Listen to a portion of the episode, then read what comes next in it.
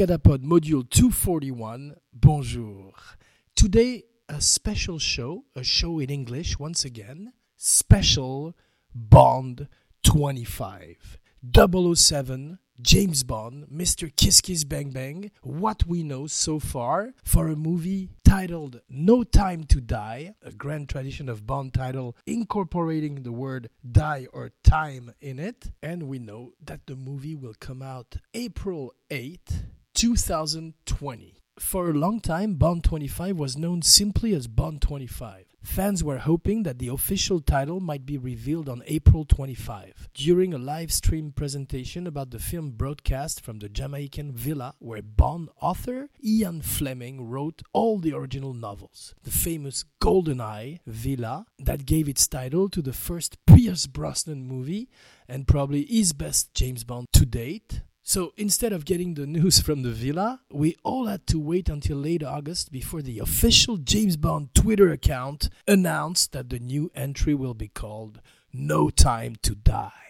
Cary Fukunaga is directing. Best known for True Detective Season 1, the first season of the show and the best one to date as well, Beast of No Nation with the great Idris Elba on Netflix, and the TV show, the TV series Maniac with Jonah Hill and Emma Stone, very beautifully directed, visually at least, by a director who was supposed to do it before he left the seat for Muschietti. Muschietti, I think that's how you pronounce his name. Originally, he was going to shoot It with Will Poulter, an actor that Abracadapod likes very much, especially since Detroit and Midsommar. And Fukunaga, who said that Daniel Craig is his favorite Bond, signed up to direct in September 2018 after original director Danny Boyle left the picture in August, citing the proverbial creative differences. Abracadapod would have loved to see a Danny Boyle James Bond. He clashed with the Broccoli family, Barbara and Michael Wilson. Probably didn't see eye to eye and which direction to take the spy. But Cary Fukunaga is a beautiful stylist, and it's the first American director to direct a James Bond,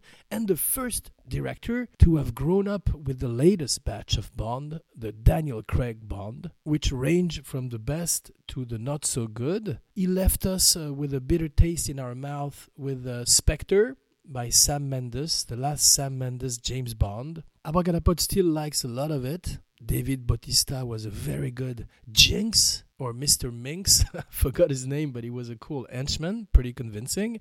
And there was a wonderful opening sequence, actually half of a great cold opening with the Day of the Dead in Mexico, giving a full blown blockbuster treatment to the famous intro of the famous spy. So Spectre introduced also Léa Seydoux, who's coming back. We'll see that a lot of players from past James Bond are coming back for this number 25, kind of a jubilee, a commemoration for a character and a hero who appeared in the late 50s in the pages of the book of Ian Fleming and in Doctor No in 1962 with Sean Connery, Bond, James Bond still one of Abracadapod's favorite. Abracadapod discovered the Bond series as a child with Roger Moore, with Live and Let Die, and after that with reruns, reissues of the Sean Connery movies, From Russia with Love being Abracadapod's favorite Bond after Casino Royale, because in both movies the villains are exceptional. In one, it's Robert Shaw,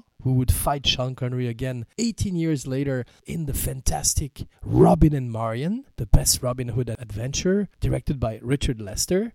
And Casino Royale with the fantastic, the great Mads Mikkelsen as Le Chiffre. Nothing sinister, he says when he talks about his eye bleeding. Le Chiffre was created as well as Bond for a TV program with Peter Lorre as Le Chiffre and Barry Nelson as the first ever James Bond. Barry Nelson, who was also Mr. Ullman in The Shining, Stanley Kubrick's The Shining. Stanley Kubrick's being Abracadapod's favorite director. Mr. Ullman was the manager of the Overlook Hotel who hired Jack Nicholson, Jack Torrance, for one of those fantastically cruel winters in Colorado. Well, he was the first Bond Le Chiffre was played later by Orson Welles in a spoof called also Casino Royale with a cavalcade of directors, like oh, at least six directors, including John Huston, and a lot of actors like Peter Sellers, speaking of Stanley Kubrick, Woody Allen,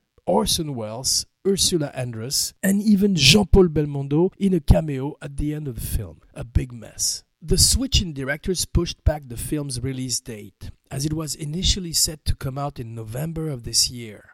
I want to make sure that this run of films, which has been fantastic, has a great next chapter and just keeps upping the ante. Ante? Fukunaga said at the event. In addition, Neal Purvis, Robert Wade, Scott Z. Burns, and Killings Eve, Phoebe Waller Bridge are writing the script. Daniel Craig, of course, is returning for his fifth outing as 007. Abracadapod has a feeling that he will leave with a good movie because he cares about the legacy of the character. But it wasn't always like that. It was touch and go there for a while, though. Craig told Time Out London back in 2015 that he'd rather quote unquote break this glass and slash my wrists than play the suave spy one more time. But he's back for his fifth outing, like I said, having first appeared as 007 in 2006 acclaimed Grady Bond's origin story Casino Royale. Royal with cheese. and according to Variety, he will be paid 25 millions for his efforts, with some reporting that he will also get a cut of the profits, making him one of the wealthiest Bond ever. Despite the earlier rumors that Craig was looking to exit the franchise, the 51 year old appeared to be in good spirit at the launching event. Quote unquote, the movies have been an event. For myself, I remember going to see them as a kid, and they were a moment. A new Bond coming out was incredibly exciting. Abracadapod can relate to that. Each Bond was an event in Abracadapod's life. The first record Abracadapod ever bought was a James Bond movie, and The Secret Agent still holds a special place, a special agent place in Abracadapod's heart. Much of the main cast, as we saw, is also returning. In addition to Craig, many of Bond's familiar allies are returning as well. Ralph Fiennes, Fiennes will reprise his role as Bond's boss. M, having taken the role at the end of Skyfall when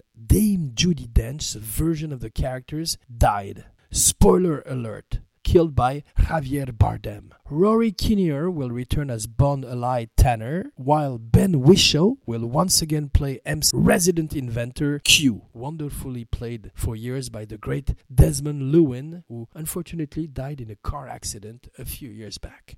he pushed the ejecting seat button by accident. Léa Seydoux will reprise her role as Dr. Madeleine Swann from Spectre. Uh, there is a lot of speculation that she won't last very long. She's the, one of the only James Bond girls to ever return for a second role, maybe the only one. She's kind of modeled after the wonderful character played by Diana Rigg in On Her Majesty's Secret Service with George Lazenby, the only outing by George Lazenby, not necessarily Abracadapod's favorite Bond, but a good movie nonetheless, and a wonderful soundtrack by John Barry.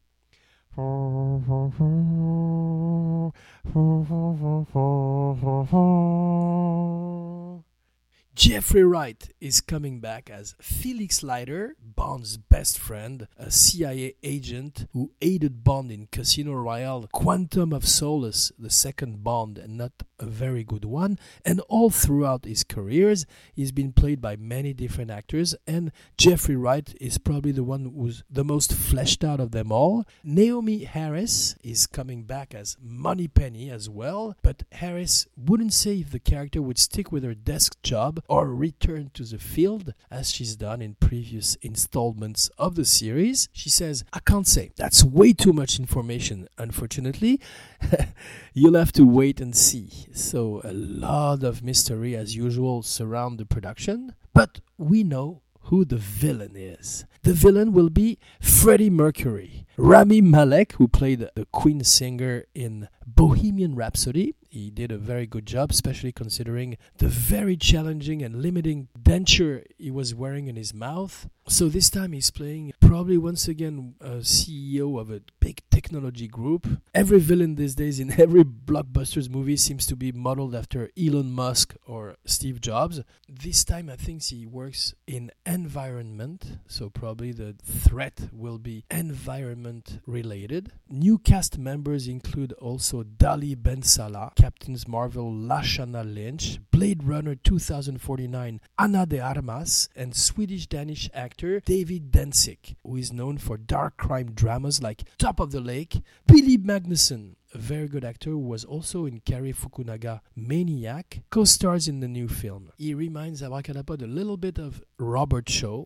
in the sense that he could be a physical as well as a psychological threat for James Bond if he turns out to be a villain in disguise like Abracadapod is supposing. no spoiler here, only supposition. In addition, reports have circulated that Lynch's character, Lashana Lynch, may be a female 007 who has taken on the iconic code number after Bond's retirement, and that the film will see Bond come out of retirement to reclaim it. But those reports have not been confirmed as of yet. Beyond that, it is unclear who any of the other actors are playing in the upcoming film. There's also rumor of Bond being an African American woman from now on in the next movies, which is not a problem for Abracadapod as long as the screenplays are good. Like we said, rounding out the cast is Oscar winner Rami Malek, Mr. Robot, Bohemian Rhapsody, Love of my life, you hurt me. He was unable to attend April's event, but he sent in a video message that seems to signal that he is going to be the villain in No Time to Die. He says in the video, I promise you all, I will be making sure Mr. Bond does not have an easy ride of it in this his 25th outing, Malek said. Bond will return to Jamaica, man. Little is known about the plot at this time, of course, though executive producer Barbara Broccoli did reveal where the film would start, at least. Bond is not on active service when we start the film, so he's actually enjoying himself, she said. We consider Jamaica's Bond spiritual home, and he starts his journey here A big homage to Ian Fleming. And once again, a Bond was out of service, inactive, like we've seen in different films, but we might be a little happier than usual this time with Madeleine, his new wife. Is that gonna last? We'll know that on April 8th. Bond will come out of retirement when Felix Leiter comes calling, seeking Bond's help in rescuing a kidnapped scientist, which set them on the trail of a villain with a deadly new technology. Though there was no footage since primary shooting had yet to begin, the live stream ended with a shot of one of the sets, presumably Bond's Jamaican villa. No Time to Die will also shoot in London, Norway, where filming has already been done, and Matera, an ancient cliffside city in southern Italy. By now, the shooting has wrapped, and we can see Daniel Craig these days for Thanksgiving in a movie called Knives Out by Rian Johnson, a clue like Miss Marple, Hercule Poirot, Agatha Christie type of murder mystery that is gathering good reviews so far and that has a very great cast with the fantastic Michael Shannon, Chris Evans, Daniel Craig, and a lot of others. New distributors are on board. No Time to Die will be distributed in North America by MGM and overseas by MGM, courtesy of Universal. This marks a big change for the franchise. For a decade, Sony had distributed the Bond films, but its contract expired in 2015. It will be released in early 2020, like we saw, April 8, after initially being scheduled for a November 8, 2019 release, and then a February 2020 premiere. No Time to Die will finally debut on April 8. Daniel Craig having suffered an injury on set, I think he tore a ligament or something, which also delayed the shooting. From one legendary franchise to another. Abracadapod was also interested to give you the lowdown on the Batman movie, which is directed by Matt Reeves and starring Robert Pattinson. So, here's what we know so far about the Batman. I'm Batman. Swear to me. A Batman who probably won't have this voice because it belongs to Christian Bale and Ben Affleck, who donned the cape before, but they were not the first one. It started in 1966 with Adam West on the TV show. Batman himself was created in 1939. Over the years, more than a few of Hollywood's biggest names have donned the cowl. From Adams West lycra clad crusader in the 60s to Christian Bale and his gritty, gravel voiced modern take on Gotham's protector, every new actor has something different to add to the role. Now there's a new Dark Knight on the prowl directed by a good director by the name of Matt Reeves, who did Cloverfield, Dawn of the Planet of the Apes, and starring some of Hollywood's hottest talent. Warner Bros. upcoming superhero drama is a whole new take on the world's greatest detective similar in tone probably but not connected to this year's joker a huge success. The batman stars robert pattinson in the lead and will be a standalone effort just like the joker. Who knows? Maybe rob pattinson could meet joaquin phoenix down the line. When is the Batman out in cinemas? When will we see the bat signal in the sky? The Batman is due in US cinemas on June 25, 2021 time for Robert Pattinson to buff up in the gym and to take care of the long and arduous process that is post production on such a big Hollywood blockbuster. Who is in the Batman cast? Robert Pattinson as the Batman. Very, very good idea. He played a, a, vampire, a sparkling vampire in the Twilight film series. Abracadapod is not going to throw stones or drive stakes through the heart of a film that is not directed to him. Abracadapod is not the target. But has always thought that Robert Pattinson was learning his skills and actually doing pretty good in every movie, learning, learning, getting better. First with David Cronenberg, and then with a lot of independent films where sometimes he was even a supporting role, honing his craft and getting better and better with each film. Now he's ready for the Batman. He was wonderful in The Lighthouse, Roger Eggers' The Witch, second film with the great Willem Dafoe, and Abracadapod couldn't think of a better actor to play the Batman. Once again, he's British. Before he was Welsh. Now it's become almost a tradition of British actors playing American superheroes. Nicholas Hoult, a very good actor who was in Mad Max Fury Road, one of Abracadapod's favorite movies of the last 10 years, and who was also in Warm Bodies and a lot of other films, almost was Batman. He finished second behind Pattinson, but Abracadapod thinks that Pattinson will bring something different, something more refined to the role. Matt Reeves has said that he's going to explore a more detective aspect of the character, the Sherlock Holmes side of Batman, a less brutal bad god incarnation, and Abracadapod is very interested to see what he's going to come up with. Robert Pattinson has officially begun preparing for Batman's action sequences, as the first photos of him in training have been released. The actor has been working with Brazilian Jiu Jitsu red and black belt athlete Rigan Machado, if I'm butchering your name, please don't kill me, who has worked with the likes of Vin Diesel, Ashton Kutcher, and Charlie Hunnam in the past. Machado or Macado posted a series, please don't kill me, posted a series of Instagram images with the caption Jiu Jitsu brother showing the actor in fighting mode on a training mat. He seems to be doing his homework, and Abracadapod is really looking forward to Batman. how he's being called on the internet. The former Twilight icon turned indie star was announced earlier this year, but he's not completely sure how it happened at all. It's kind of insane, he says, to Esquire this month. I was so far away from ever thinking it was a realistic prospect. I literally do not understand how I how I've got it at all. Pattinson Pattinson Pattinson previously teased in Pattinson previously teased an interesting direction for the new movie, saying it would be something from the comics which hasn't been really explored yet. In an interview with Access in October 2019, Pattinson revealed that his Lighthouse co star Willem Dafoe could inspire his take on Batman's recognizable voice. William's voice in this, he says, is quite inspiring for it, to be honest. It is pretty similar to the voice I'm gonna do, he explained. I think Batman has sort of a pirate kind of voice.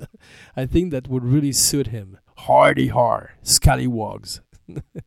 Originally, Ben Affleck was supposed to reprise the role he'd filled for 2016's Batman's vs. Superman Dawn of Justice, one of the longest titles in the history of cinema, and 2017, much shorter, Justice League. However, circumstances arose which meant the 47 year old had to vacate the role as well as drop out of writing and directing the new project. He was supposed to direct the movie originally, and that would have been very interesting to see a Ben Affleck directed movie, as he's probably a better director than actor. Even though Abracadapod thinks he's a very, very decent actor, especially in Gone Girl, under the tutelage of David Fincher, the great David Fincher. Interestingly, Pattinson has revealed why he decided to return to big budget films after a recent habit of choosing independent flicks, saying, Big movies, generally the parts aren't as interesting as at least the stuff that was coming my way. I guess there was some fear. I think I probably would have been a little bit nervous to have gone straight into Batman. Immediately after Twilight, he added.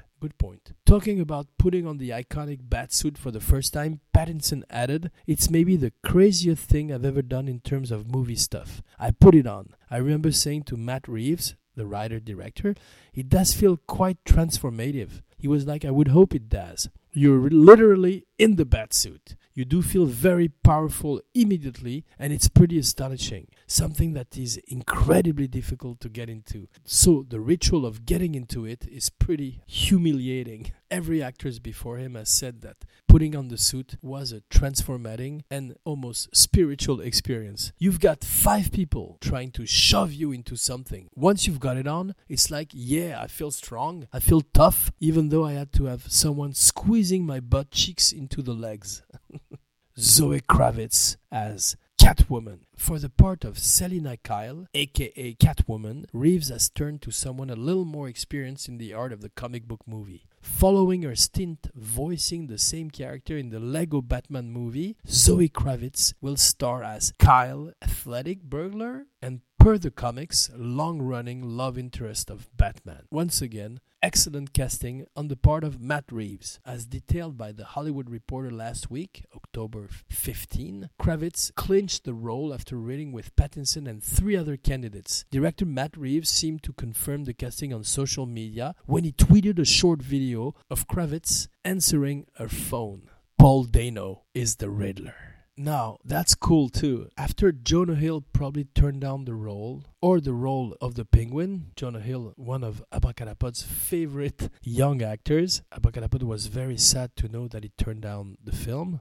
Paul Dano stepped in either for the same part or a different one, and he's gonna be amazing as the Riddler, played by Jim Carrey in the forgettable Batman Forever 1995, played by an actor by the name of Gorshin, I think, in the wonderful TV series. He was much better than Jim Carrey. Paul Dano steps in. He was wonderful in Little Miss Sunshine, There Will Be Blood, tons of independent films. He's also a great director in his own rights, and he's gonna put his own spin on Edward Nygma, the Riddler. Is he going to be the lead villain? I think Matt Reeves is playing his cards very close to his vest, rightfully so, and there will be a lot of big surprises to come later on down the line. We spoke about Jeffrey Wright as the best Felix Leiter in James Bond. He is now Commissioner Gordon. Good evening, Commissioner.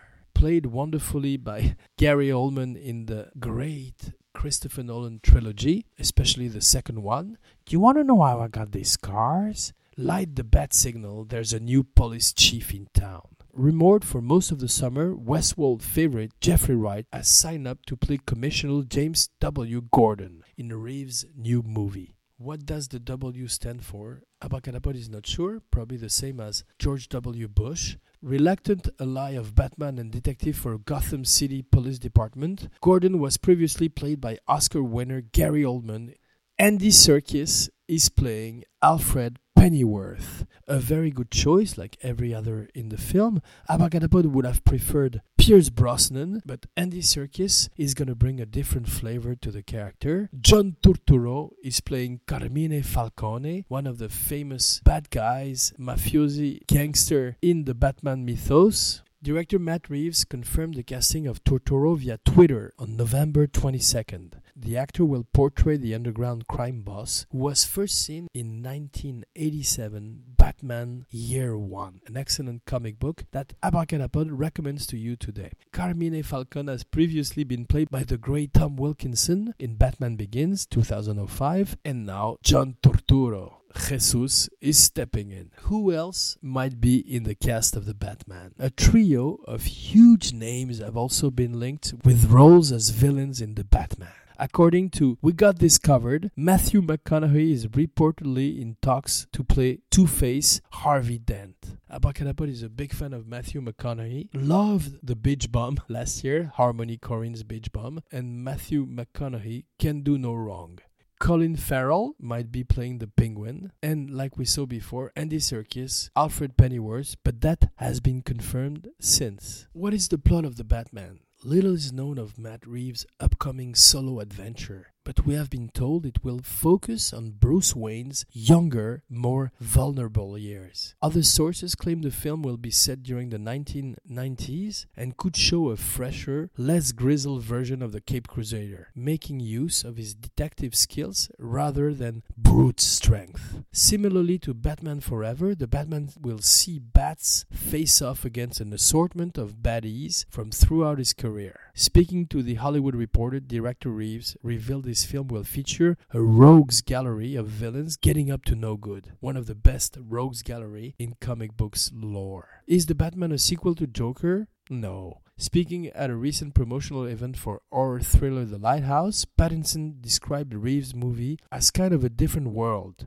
That being said, Warner Bros. appears to be trying to craft a scarier, more gritty extended universe for its DC Comics characters, with one off biopics forming the focus of their new direction. In addition, we saw Joaquin Phoenix, Arthur Fleck, meet Bruce Wayne for the first time in Joker. Just a young schoolboy, Wayne looked more than a bit perturbed by his future nemesis. Could this fresh faced upstart grow into Pattinson's Batman? We'll have to wait and see. But that would mean there is almost a 30 years difference between Batman and the Joker, which is not very much to Abracadapod's liking, because it reminds him of the age difference between Michael Keaton and Jack Nicholson. Just like James Bond and Batman, Abracadapod will return in a few days. Jean Weber, signing off.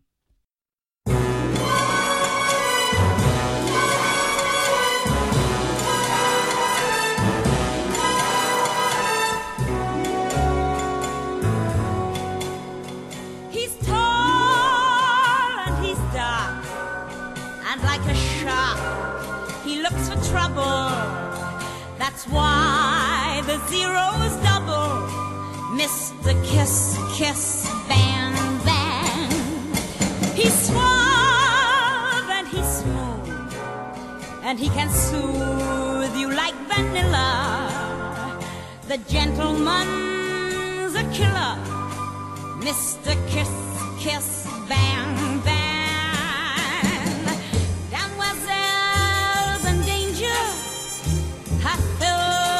Stranger's path. Like a knife, he cuts through life. Like every day's the last. He's fast and he's cool. He's from the school that loves and leaves 'em a pity if it grieves them. Mr. Kiss, Kiss, Bang, Bangs.